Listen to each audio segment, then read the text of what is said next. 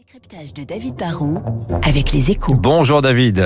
Bonjour Dimitri. L'Europe veut accélérer dans l'avion à hydrogène. Ah oui, hein, c'est Thierry Breton, le commissaire européen en charge de l'industrie, qui vient de le dire. L'Europe va mettre de l'argent sur la table pour favoriser les partenariats entre le public et le privé, pour favoriser le décollage de l'avion à hydrogène qui aura pour l'environnement un énorme avantage. Hein. Il sera théoriquement zéro émission. Il n'émettra pas de CO2 en brûlant du, du kérosène. C'est donc clé dans notre stratégie de lutte contre le réchauffement climatique.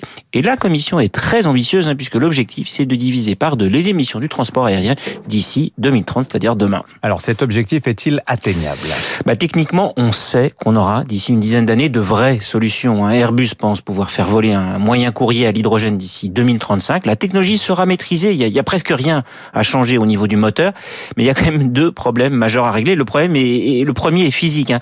Pour faire voler un avion, bah, il faut beaucoup d'hydrogène. Ça prend de la place. Si vous en transportez beaucoup, bah, vous avez aussi moins de place du coup pour les passagers. On sait qu'il faudra repenser totalement les avions et inventer en particulier des ailes gigantesques qui pourront faire réservoir, car il faudra des réservoirs quatre fois plus grands, très très hermétiques, hein, et capables de conserver de l'hydrogène à quand même moins 253 degrés.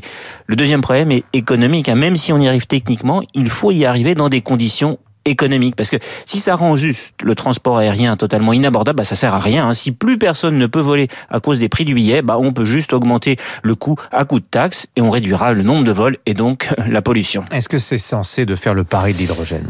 Bah, le, le, transport aérien ne contribue qu'à hauteur de 2 ou 3 aux émissions de gaz à effet de serre. C'est beaucoup, c'est pas énorme. Mais le transport aérien est un secteur en forte croissance. Hein. Hors période Covid, on estime que le trafic mondial a tendance à doubler dans le monde tous les 15 ans.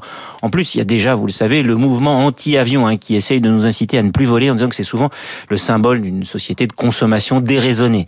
Si le transport aérien n'agit pas, bah, il va subir une forme de bashing. On voit déjà monter la pression pour interdire les vols court courriers. Il faut donc trouver des solutions. Et l'aérien n'est pas audible hein, quand les avionneurs disent simplement qu'ils réduisent déjà la consommation de 20%, ce qui est vrai à chaque nouvelle génération de moteurs. L'hydrogène est donc une promesse, une piste intéressante, mais il faut être réaliste. Hein, sera peut-être d'ici 15-20 ans une solution pour les moyens courriers à un prix encore inconnu, mais ça ne fonctionnera sans doute pas pour les vols long courriers, car là, il faudrait transporter trop d'hydrogène. Merci David Barrault. Et bien, et bientôt 8